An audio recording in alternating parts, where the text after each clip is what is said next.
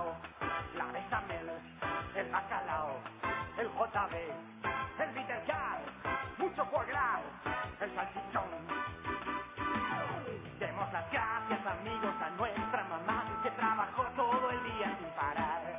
Ha preparado los sándwiches, los canapés y la radio. El colacao, el tulipán y la cassette del Georgie Dan. El A, el salchichón. El bacalao, la pavada, el pastel de nuez y el salchichón. El. Gas, la cerveza, la leche pascual y el salchichón. Gracias.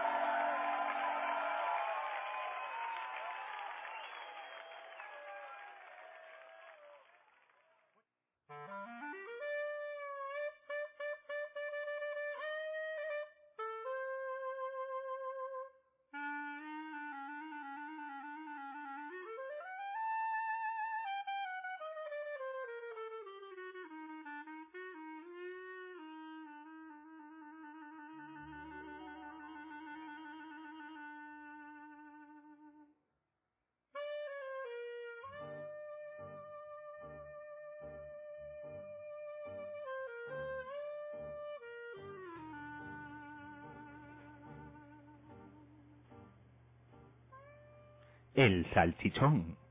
Sí, sí, el salchichón. Y solo esto que llevamos dicho ya es algo que no nos debiéramos tomar a chiste, o al menos eso es lo que dicen cuando afirman que con las cosas del comer no se juega.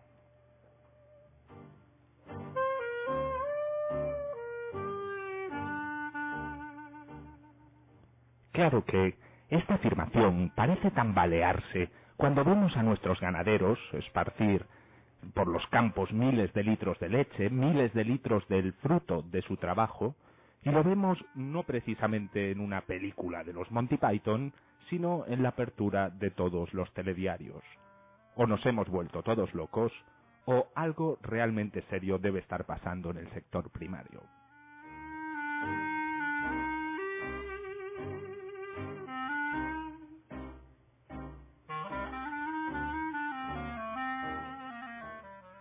Y es que esta crisis que no deja títere con cabeza se ha cebado especialmente con nuestros agricultores y ganaderos, un sector que ya de por sí está inmerso en una especie de crisis permanente. Le sucede algo similar a lo que le pasa al cine español en ese sentido, pero que en los últimos tiempos ha entrado en una situación literalmente insostenible.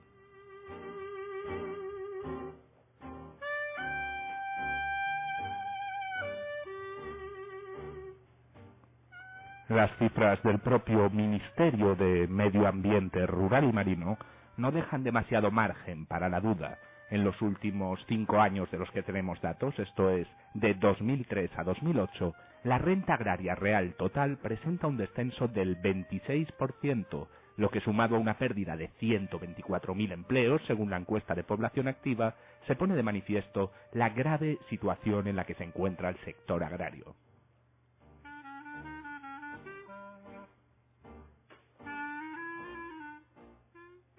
Además, en este mismo periodo, y sin abandonar los datos del Ministerio, se ha producido un incremento espectacular de los costes de producción eh, de hasta un 34,3%, los cuales representan ya un 86% de la renta agraria final.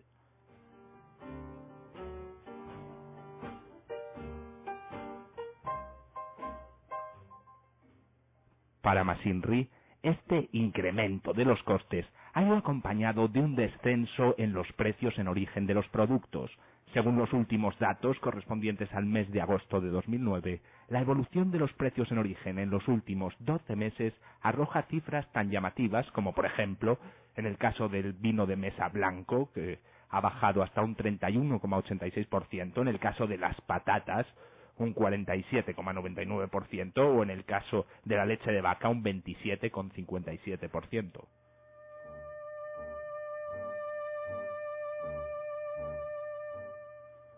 No es mi intención, desde luego, abrumarles con datos, pero estos números muestran que existen numerosos problemas en esta cadena de distribución agroalimentaria que están afectando negativamente a la renta de los agricultores de nuestro país.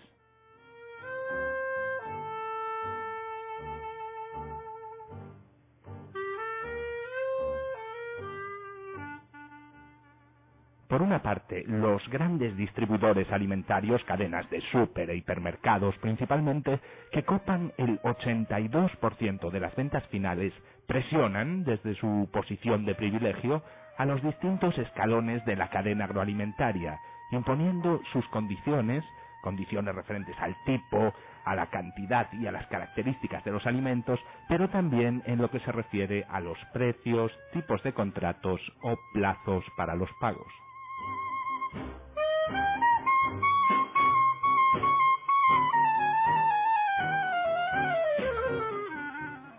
En otras palabras, o aceptas tragar con los márgenes abusivos que marcan los distribuidores, eh, incluyendo en el lote retrasos en los pagos, devoluciones injustificados de productos, la no remuneración de los costes de producción, o aceptas esto o estás mm, simplemente fuera del mercado.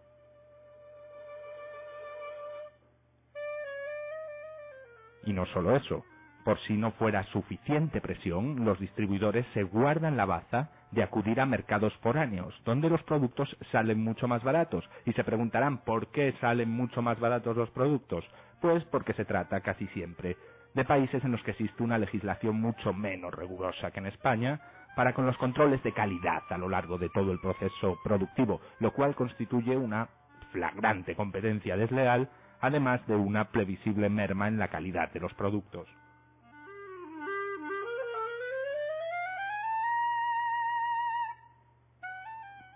El resultado final es que los distintos eslabones de la cadena de distribución van repercutiendo los costes de esa presión al escalón inferior, hasta llegar al productor, que al no tener a nadie por debajo a quien repercutir, ve cómo sus márgenes se van reduciendo hasta convertirse en nulos, cuando no, como se está viendo últimamente, negativos.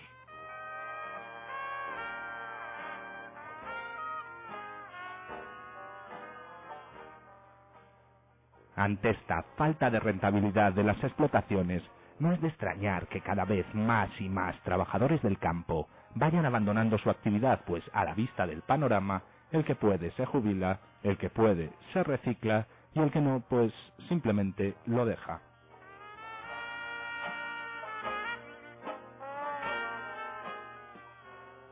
Y todo esto de lo que estamos hablando, pues constituye un hecho muy preocupante, y tanto que es preocupante, pues más allá de sus implicaciones económicas, a los seres humanos, como especie animal dotada de instinto de supervivencia, debiera inquietarnos la gran pregunta que es, si nos quedamos sin agricultores ni ganaderos, ¿quién va a producir nuestros alimentos?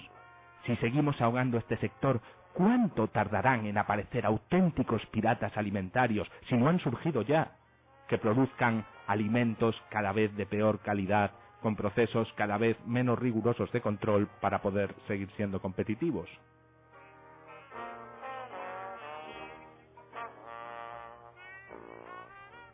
Visto de este modo, parece sin duda oscuro el futuro que se presenta al sector primario, y sin embargo, vamos a ser justos, no todos en este mundo son de la misma opinión.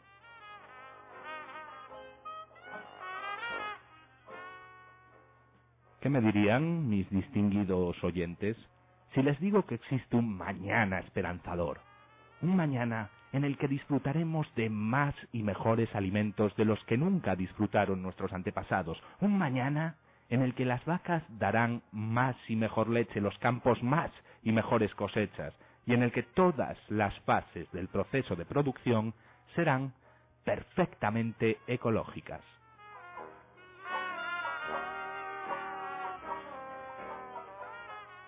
¿Les parece descabellado? No les culpo, y, sin embargo, este mañana utópico ya podría haber llegado. Permítanme, distinguidos oyentes, que les dé la bienvenida al futuro. Permítanme que les dé la bienvenida al mundo de Monsanto.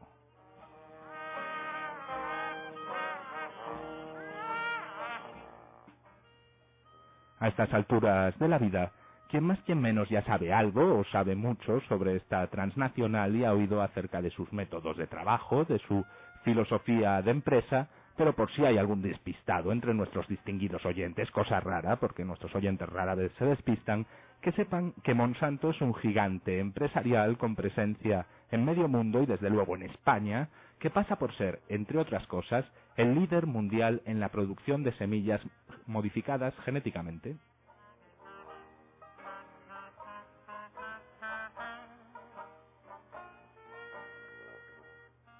Con una facturación en torno a los 9.000 millones de euros anuales, es también el fabricante del herbicida más vendido del mundo, con mucha diferencia, el milagroso Roundup, y también es el laboratorio que sintetizó la hormona del crecimiento bovino, supuesta maravilla que incrementa en un 20% la producción lechera de las vacas.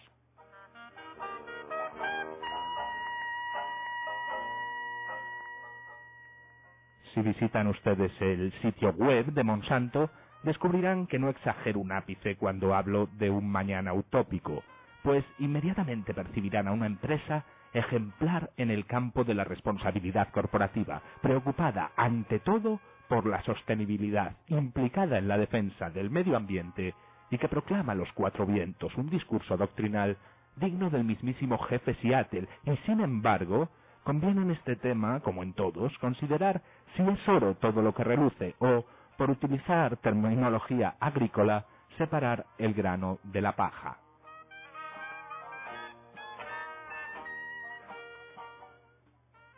Y es que esta entelequia, mm, llamada Monsanto, este mesías alimentario del siglo XXII, acumula algunas polémicas a sus espaldas en sus más de 100 años de historia. En realidad, vamos a ser justos, acumula tantas y tan variadas polémicas que no alcanzaríamos a enumerarlas todas ni aunque tuviéramos ocho salchichones para dedicarle al tema.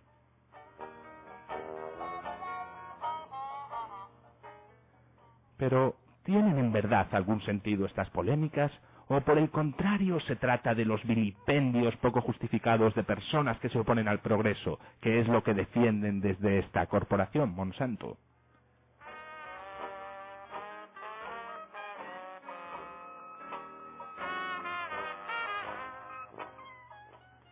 Vamos a tratar de arrojar alguna luz. Algunos hechos ciertos son que Monsanto fue fundado en 1901 y en sus comienzos su actividad, la verdad, no tenía mucho que ver con lo que hacen ahora, pues se dedicaban fundamentalmente a la producción de sacarina y otros endulzantes, ¿no? Fabricaban, por ejemplo, para empresas como la Coca-Cola, llegando a ser uno de sus principales proveedores.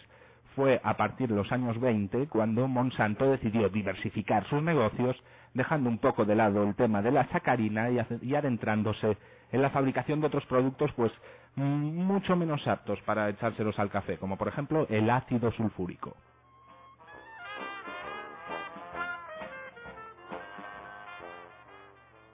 Para 1940 ya eran líderes en la fabricación de plásticos y fibras sintéticas y se consolidaban como una de las diez mayores compañías químicas norteamericanas. Hasta aquí todo más o menos normal.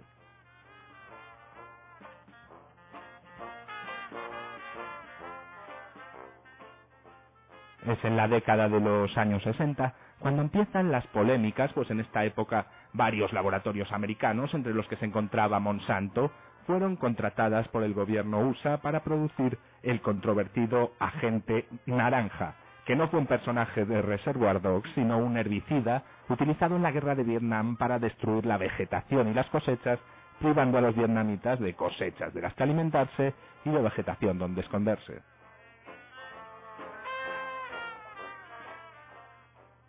Este agente naranja causó unos 400.000 muertos entre la población vietnamita y unos 500.000 nacimientos de niños con malformaciones, además de bajas en el propio ejército norteamericano, y la verdad que llegados a este punto empieza a dar un poco de yuyu que los mismos que fabricaban este agente naranja vayan a controlar el futuro de la alimentación mundial.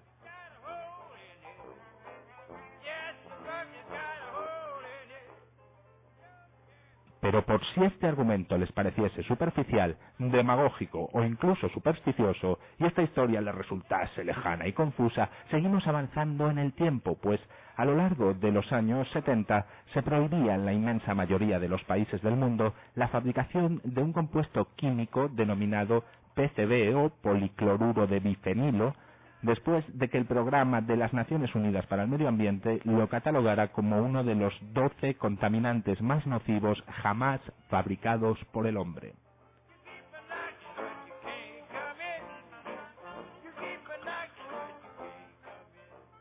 El caso es que hasta que en los 70 el mundo supo de la toxicidad de esta dioxina, diferentes variantes del PCB se utilizaron masivamente por la industria para producir aceites dieléctricos, que por su gran estabilidad poseen un potente efecto antiinflamable y fueron muy utilizados pues en plantas industriales con alto riesgo de incendio. ¿Adivinan quién fue el líder mundial en la producción de aceites basados en PCB durante 40 años hasta que finalmente fueron prohibidos?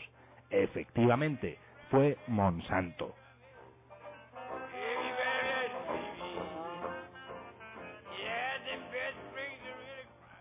Y claro, surge de inmediato la cuestión de si, oiga, durante ese porrón de años que estuvieron produciendo esa basura, ustedes, que son químicos eminentes, no fueron capaces de darse cuenta de que esto era un veneno para el hombre y para el medio ambiente.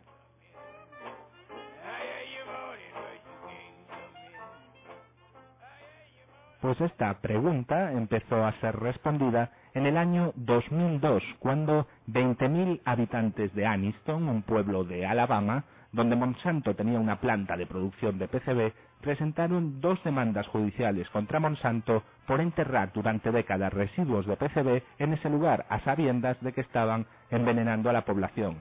De hecho, los niveles de PCB de los habitantes de Aniston multiplican en ocasiones por mil el nivel normal en un ser humano y las muertes por cáncer, incluso en niños, están a la orden del día.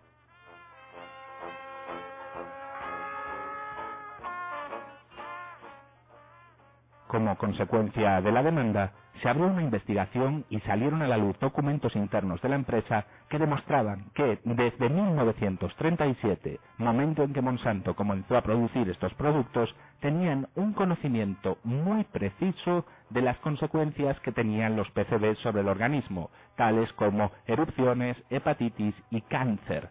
Lo sabían tanto por los estudios que se llevaron a cabo como por accidentes que tuvieron lugar como consecuencia de fugas. Todos estos episodios permanecieron en secreto durante más de 60 años.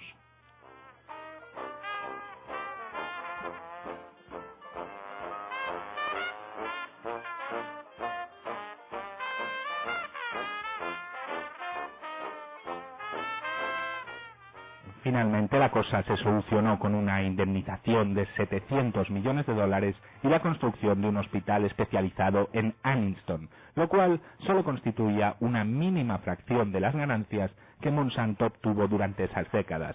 Pero a aquella gente nadie les iba a devolver la salud, claro, y hay que decir que al margen de la indemnización, ningún directivo de Monsanto fue considerado responsable criminal, como suele pasar muchas veces en este tipo de demandas en los Estados Unidos.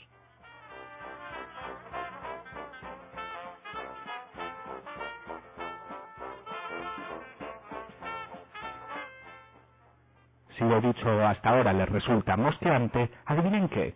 Monsanto fue el responsable del desarrollo y los primeros años de producción de la hormona del crecimiento bovino, una hormona transgénica que se inyecta a las vacas para incrementar un 20% su producción de leche y que tras años de investigación y trámites de aprobación se presentó a los productores en 1994 como la receta milagro que revolucionaría el sector lácteo.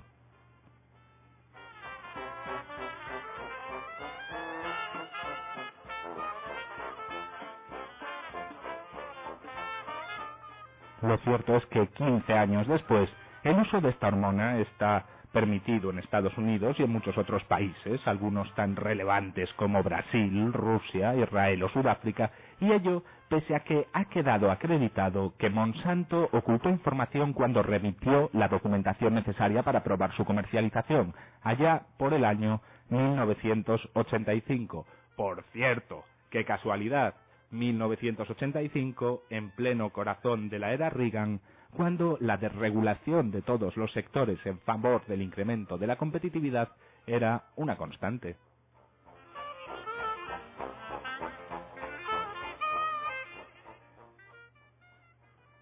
A grandes rasgos quedó demostrado que lo que hace esta hormona es provocar una inflamación en las ubres de las vacas, haciendo crecer su tamaño desproporcionadamente. Para tratar esta inflamación, además, hay que suministrar antibióticos al animal, de manera que será común encontrar restos de estos antibióticos en la leche, además de pus supurado como consecuencia de la inflamación. Desagradable, ¿verdad? Pues esta es la información que no se tuvo en cuenta por parte de la FDA, la Agencia Americana para Alimentación y Medicinas, cuando concluyeron que la leche producida por las vacas tratadas con esta hormona no era en esencia diferente de la tradicional. Esa información que no se tuvo en cuenta en los Estados Unidos es la misma que ha permitido prohibirla en Canadá y en toda la Unión Europea.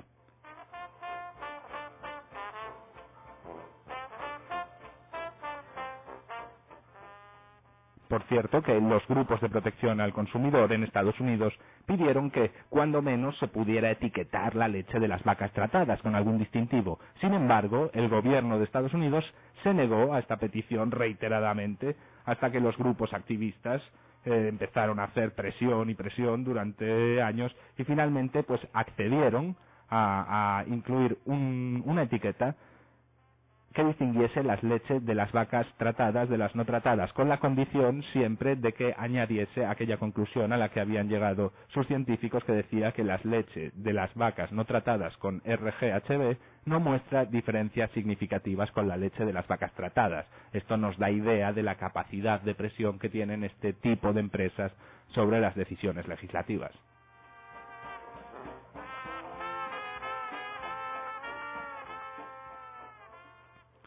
Bueno, bueno, con lo que llevamos dicho hasta este momento, ya habrán llegado a la conclusión de que esta gente de Monsanto juega duro, y sin embargo, sus correrías no se agotan en los 90, sino que en fechas mucho más recientes han seguido dando mucho que hablar. Pero esto lo veremos a la vuelta de la siguiente canción, tomamos aire un momento y les dejo con un grande de nombre pequeño que cumple 77 años esta misma semana. Con ustedes, Little Richard.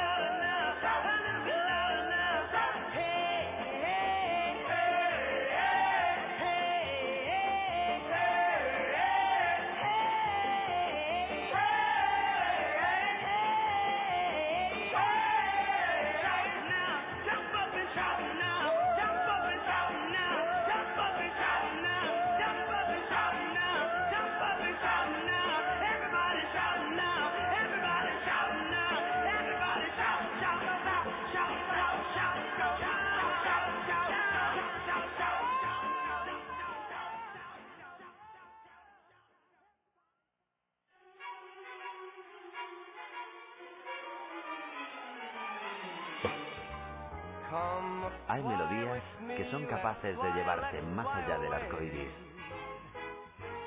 Hay momentos en los que un sonido puede transportarte a otra dimensión, en los que una palabra llega en el momento clave.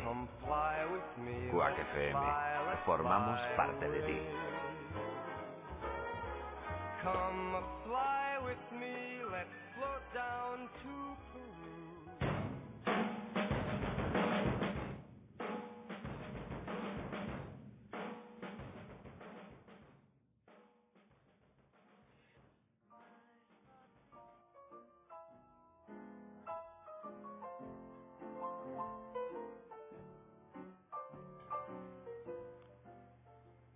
Continuamos con el salchichón y como he mencionado al principio, Monsanto es el productor exclusivo del herbicida más vendido del mundo, con mucha diferencia, el Roundup, lo cual viene a complementar a la perfección su negocio de semillas modificadas genéticamente. Pues, si usted es como yo, profano en la materia, puede, caer en la ingenuidad de pensar que la modificación que se le hace a esta semilla pues está encaminada a aumentar la calidad del producto final y que vamos a disponer de una especie de tomates y lechugas clónicas, grandes, hermosas y mucho más sabrosas que las habituales, pero no, no es esa la cuestión. El caso es que esta modificación que se le hace a la semilla para que la es para que la planta pueda soportar el herbicida, pero no un herbicida cualquiera, ojo, sino el propio Roundup que ellos mismos producen cerrando de este modo el círculo y permítame nunca mejor dicho porque el negocio sale redondo.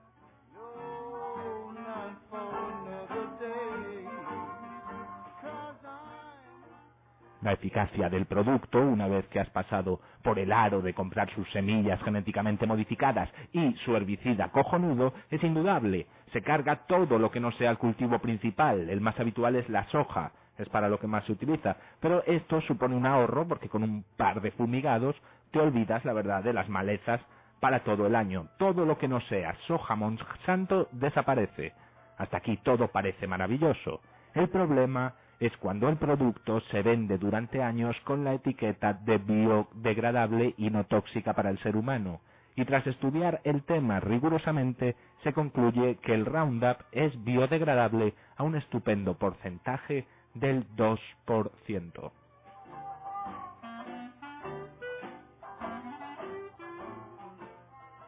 Efectivamente, en el año 2007, anteayer, Monsanto fue multado por anunciar que su conocido herbicida era biodegradable y no tóxico para animales y niños, y la Unión Europea ha clasificado al herbicida de Monsanto como no biodegradable. Por otro lado, Estados Unidos, a través de sus directivas, lo considera como no peligroso, pero ahí queda el dato. El caso es que Monsanto tuvo que retirar la palabra biodegradable de su producto y cambiar su publicidad para poder seguir comercializándolo. Dos trabajos realizados por el Centro Nacional de Investigación Científica de Francia en el 2004 y en el 2005 demostraron que el compuesto activo del herbicida Roundup estaba relacionado con el cáncer, causando desregulaciones en el ciclo, en el ciclo celular. En concreto, las concentraciones usadas en campos de cultivo son entre 500 y 4.000 veces más elevadas que la concentración necesaria para causar alteraciones en el ciclo celular. Unos angelitos, vaya.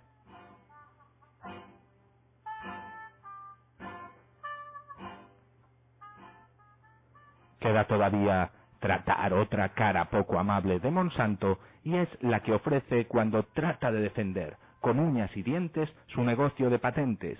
Y es que, en última instancia, ahí está otra de las partes gruesas de sus ingresos, en la propiedad intelectual sobre esas semillas transgénicas.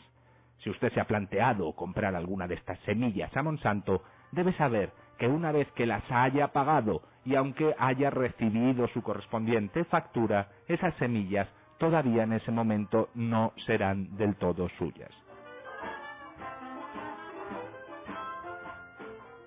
Y es que estos señores, avispados ellos, se han preocupado por lograr un marco legal que les obliga a los agricultores a utilizar las semillas solo una cosecha. No se le vaya a ocurrir guardárselas para el año siguiente, ni hablar de obtener nuevas semillas a partir de las plantas que nazcan, porque Monsanto dispone de su propia policía del campo.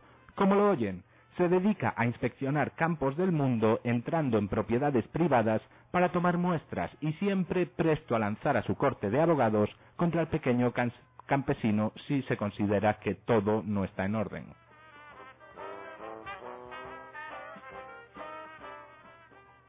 Se ha dado el caso, para que vean hasta dónde llega, incluso de semillas que por efecto del viento o de los pájaros germinan en un campo distinto de aquel para el que fueron adquiridas, pues ello le ha causado extraordinarios problemas a pequeños agricultores en Estados Unidos y otros países que han tenido que indemnizar a este gigante sin escrúpulos por los efectos de la naturaleza o del azar.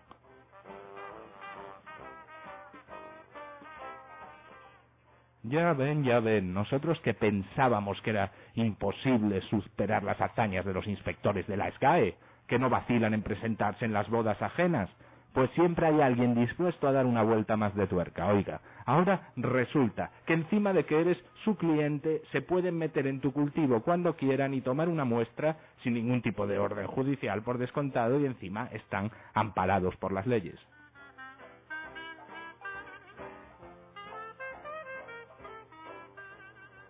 ¿Qué quieren que les diga? Nosotros hacemos este programa desde un rincón del mundo donde se producen algunos de los mejores productos alimenticios del mundo y la verdad, si estos son los que van a llevarse el pastel de aquí a un tiempo, creemos que bien merece la pena apoyar a nuestros agricultores y ganaderos de toda la vida. Los consumidores poco podemos hacer, pero bueno, consuman leche gallega, por Dios. Y fíjense en las etiquetas de los productos, que somos lo que comemos y échenle también un vistazo a Internet, porque cada vez más están surgiendo proyectos interesantes de pequeños productores o cooperativas que, hartos de la tiranía de los grandes distribuidores y aprovechando las ventajas de Internet, tratan de ofrecer cauces de comunicación directa entre el productor y el consumidor. Y por esa vía, pues quizás pueda haber un futuro más alentador que este que nos ofrece Monsanto. Llámenme anticuado si quieren, pero los que han trabajado el campo de toda la vida me inspiran bastante más confianza que los inventores de la gente naranja. Salchichón transgénico, no gracias.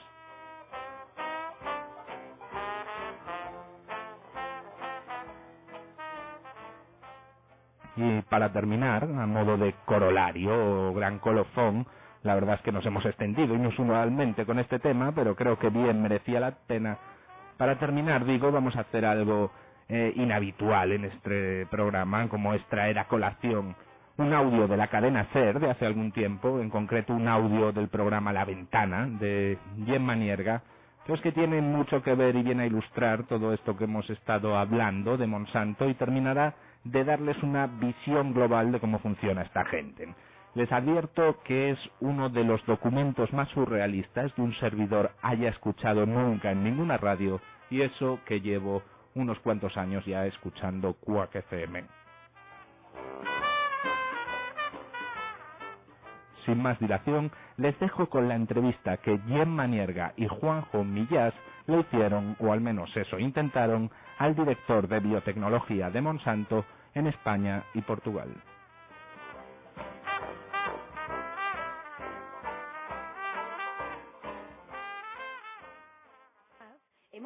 Un directivo de Monsanto. Es el director de biotecnología para España y Portugal de Monsanto, Carlos Vicente. Muy buenas tardes. Hola, muy buenas tardes. Bienvenido Muchas gracias. a la cadena SER.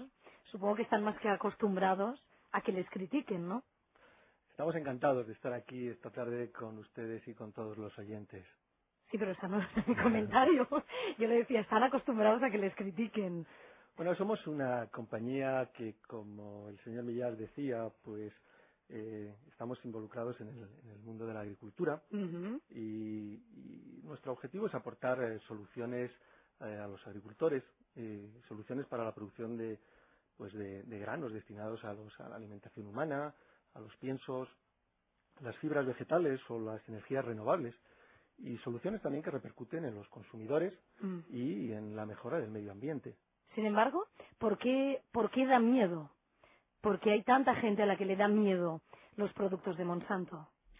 Yo diría que eh, en la agricultura actualmente, y, y el señor Millar también lo decía, decía, eh, todos somos una realidad transgénica. La verdad es que la mejora genética, que es como a mí me gusta llamar a los productos eh, eh, mejorados genéticamente o conocidos comúnmente como transgénicos, la ha venido haciendo el hombre pues desde hace 10.000 años, cuando empezó a ser agricultor, y empezó a seleccionar pues aquellas eh, eh, plantas que veía que tenían las características mejores para la producción de, de sus granos que necesitaba. Y era algo que se hacía de una forma aleatoria y por lo tanto a veces se encontraban las características que se buscaban, pero también otras que no, se, que no eran las deseadas. Y lo que el hombre ha hecho, pues a través de la mejora genética y, y hoy en día a través de técnicas que lo que son es muy, son muy, muy exactas y muy precisas, es incorporar esos caracteres que vamos buscando en las semillas para que el cultivo quede protegido pues a- frente a, los estrés a los que se ven sometidos. Pues puede ser la sequía, puede ser el frío, las plagas de los insectos. Eh, al final es hacer lo mismo que hemos venido haciendo durante toda la historia, pero de una forma mucho más dirigida y mucho más precisa. Eh, claro. eh, no, yo, yo, yo tengo varios argumentos. Bueno, Juanjo, ¿quieres, ¿quieres empezar tú? No, no, no, yo nada. No, yo, eh, ¿sabe qué pasa? Repasaba una entrevista con esta periodista Marie-Monique Robin, eh, que ha escrito un libro durísimo contra Monsanto. Ella asegura, por ejemplo, que para proteger eh, las semillas de los mosquitos, ustedes introducen en las semillas el pesticida. Yo le hago una pregunta muy concreta. ¿Puede terminar ese pesticida en nuestra barra de pan, por ejemplo? ¿Me puede asegurar que no nos lo comemos? Pues, bueno, la verdad es que la, descripción eh, eh, no, es, exacta. Y yo le, le diría, tenemos el ejemplo en España. Tenemos, llevamos ya 11 años de cultivos eh, biotecnológicos o mejorados genéticamente, de cultivo de maíz que está protegido contra una plaga, contra un insecto. Un insecto que, que hace daño en la planta, eh, que provoca su caída porque rompe los tallos, que entra también en las mazorcas y como consecuencia del daño que hace en la mazorca pues se desarrolla un hongo y Mm. este hongo pues produce unas toxinas que se conocen con un nombre un poco raro, se llaman fumonicinas. Eh, esas toxinas eh, son las que son perjudiciales para, para los consumidores. Ujú. Sin embargo, si protegemos el cultivo, por lo tanto, si evitamos que la plaga ataque al cultivo, este se desarrolla perfectamente, las mazorcas no son atacadas, no se desarrolla el hongo y como resultado no hay toxinas. ¿Ese, ¿Ese maíz que siembran en España está destinado a usos industriales o a consumo? Ese maíz está autorizado por la Autoridad Europea de Seguridad Alimentaria, que es la, la única que tiene competencias al respecto, y está autorizado para su consumo por personas, por animales. O sea, por lo, lo estamos consumiendo, ese maíz. Ese maíz se puede consumir Mm. perfectamente. Pero Está lo estamos autorizado en toda Europa ese ¿Lo maíz? estamos consumiendo? Eh, bueno, depende del uso al que lo destine. el No, pero usted sabrá qué uso se le está dando mayoritariamente. Y ese maíz se le puede dar el uso en alimentación perfectamente. Pero eh, se me puede dar, pero se me está dando. Pues eh, yo le diría que llevamos eh, bastantes millones de hectáreas. No alimente usted la leyenda de que son eh, complicados.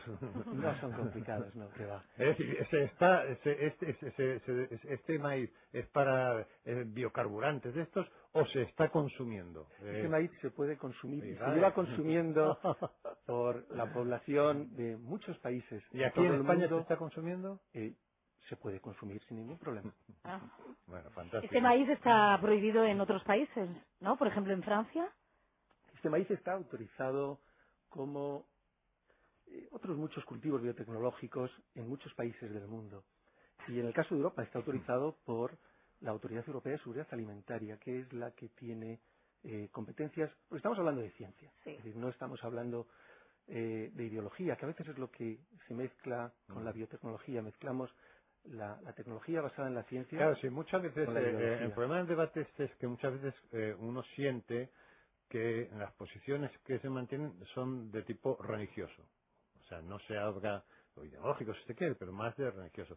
Pero es que ustedes a veces alimentan esto, ¿no? Porque una pregunta tan sencilla como la de se está consumiendo, se está destinando este maíz al consumo humano, dicen que llevan eh, cultivando 11 años en España. Por lo tanto, deben tener un seguimiento. Que usted no sea capaz de responder a eso, pues alimenta justamente eh, toda esta eh, cuestión de oscuridad y tal que hay en torno a Monsanto, ¿no? ¿Y ¿Por qué no se puede responder a una pregunta tan sencilla? Yo, yo, le- mire, yo, yo soy ingeniero agrónomo. Y, Sí, y sí, cuando sí. hablo y cuando hablo Y mi, de padre, mi padre era perito industrial, muy buena persona, falleció allá hace algunos años, pero esto no tiene nada que ver con la pregunta que me estoy haciendo. y entonces eh, como ingeniero agrónomo me gusta hablar de, de tecnología, me gusta hablar de ciencia y en nuestra compañía igual. Y nos gusta hablar de aportar Claro, usted me está dando un miedo tremendo, porque he visto que he hecho una pregunta in- ingenua, de- porque era una pregunta absolutamente ingenua por mi parte, y creo que he metido el dedo en un sitio peligrosísimo. Me está usted transmitiendo la impresión de que he metido el dedo en un sitio peligrosísimo. Y era una pregunta absolutamente ingenua. Yo le respondería lo mismo que decía hace no mucho nuestra ministra de Ciencia e Innovación. Por cierto, ¿tiene la ministra de Decía- Ciencia e Innovación, ¿tiene alguna relación con Monsanto? La ministra decía en un diario muy conocido de ¿Pero este tiene país- alguna relación con Monsanto? ¿He vuelto a meter el dedo en algún sitio? Yo le querría decir lo que dice nuestra ministra. Vale, vale. Sí. Y lo que decía es que eh, los alimentos transgénicos son muy seguros y que ella se los comería. Yo también. ¿Y la ministra tiene alguna relación con Monsanto? Bueno, eso me parece una pregunta muy curiosa, pero creo que no tiene ningún sentido, ¿no? Que no tiene ningún sentido la pregunta, la ¿por qué? no la tiene. claro. No. Lo que no tiene ningún sentido es que, es que no responda a lo que le preguntamos. La pregunta es bien sencilla. Le preguntamos si la ministra tiene alguna relación con Monsanto. Eh, Monsanto es una compañía eh, que lo que hacemos es poner nuestro foco en la agricultura, poner nuestro foco en traer soluciones a los agricultores y eso es a lo que nos dedicamos. Lo entiendo. Eh, entiendo que no conoce la respuesta a la pregunta que le he hecho. O que le ha hecho Juanjo. Yo creo que le he respondido muy claramente. Bueno, la verdad que, eh, Carlos Vicente, la entrevista es complicada porque de verdad que le planteamos preguntas bien concretas y no nos responde. No entiendo por qué. Creo que la respuesta a su pregunta ha quedado muy clara para todos los oyentes. Yo tengo que decir una cosa, Sí. y es que eh, yo venía con toda franqueza, ¿eh? Se lo digo de, to- de todo corazón, y, y soy franco cuando digo esto. Yo venía sin ningún juicio previo, sin ningún juicio previo eh, respecto a Monsanto. Y eso que- lo doy por me- hecho. me quedo con, me quedo un poco asustado. ¿eh? Yo estoy Por el- encantado de venir a su programa por el modo en que-. Por el modo en que usted eh, se ha manifestado. Me quedo un poco porque yo venía sin un digo, pero claro, aquí hay cosas así como oscuras que quizás no las haya, pero usted... Bueno, de momento había una, una cosa que había quedado sin responder, Juanjo, y le voy a dar un poco de luz porque eh, hemos preguntado acerca de la relación de la ministra Garmendia. Pues ya te lo puedo aclarar, Juanjo. Hasta entrar en el gobierno de Zapatero, ella era la presidenta de la Asociación Española de Bioempresas, ASEBIO. Es el mayor lobby pro alimentos transgénicos eh, que hay en España, en el que están otros lobbies como la Fundación Antama o las mayores multinacionales de transgénicos del mundo como Monsanto. Bueno, tanto, pues ya mira, sabemos no que sí existía esta relación. ¿no? no era tan difícil de responder. Bueno, pues Carlos Vicente, muchísimas gracias. Muchísimas gracias eh, a usted y encantado de venir a su programa tantas veces como me quiera invitar. Muy bien. Gracias. Now I'm the king of the swingers, oh, the jungle VIP. I've reached the top and had to stop, and that's what's bothering me. I wanna be a man, man cub, and stroll right into town and be just like the other men. I'm tired of walking around. Oh, ooby doo, I wanna be like you. I wanna walk like you, talk like you, too. You true. And they like me. Kind of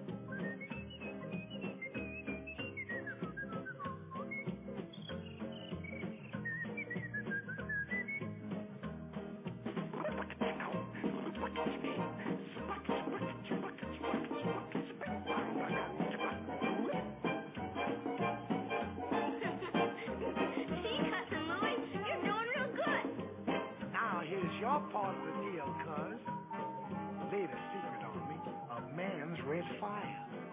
But I don't know how to make fire. Now don't try to kid me, man cub. I made a deal with you. What I desire is man's red fire to make my dream come true. Now give me the secret, man cub. Come on, clue me what to do. Give me the power of man's red flower so I can be like you.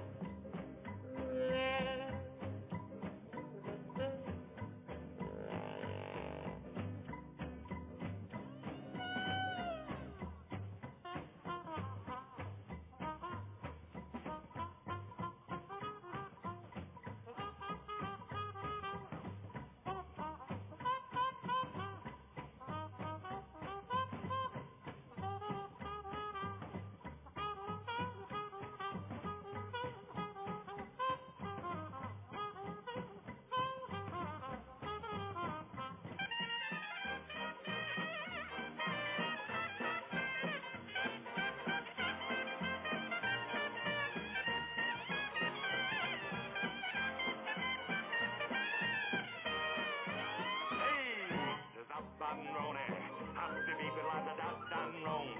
Henne bebere, du sabba du da day, du to du da day, so bon, sabba bam bam bam.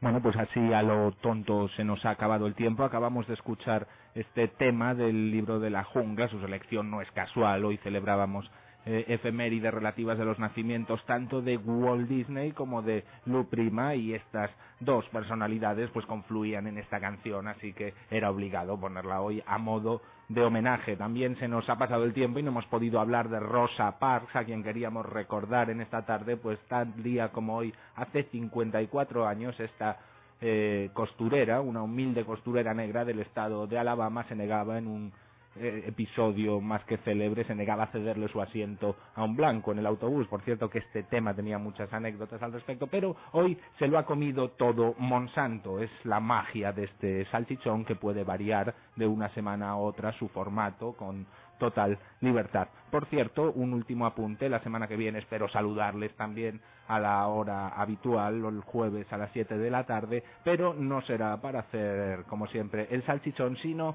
para dar pie a la programación especial que estamos preparando concienzudamente aquí en Cuac FM con motivo de la celebración del aniversario de la Declaración de los Derechos Humanos y haremos especial hincapié, como no, en el derecho a comunicar, ese derecho que ejercemos todos los que formamos parte de esta emisora a diario. Eh, no se lo pierdan, será un programa especial de cinco horas de duración el próximo jueves de 7 a 12 con participación de un montón de programas de esta casa. Y por hoy lo dejamos porque se ha acabado todo el salchichón. Sí, sí, el salchichón. Y este es un salchichón casero, no se asusten, estamos libres de todo producto transgénico de Monsanto. Hasta la próxima semana, sean felices, les dejamos con Zona Gaya.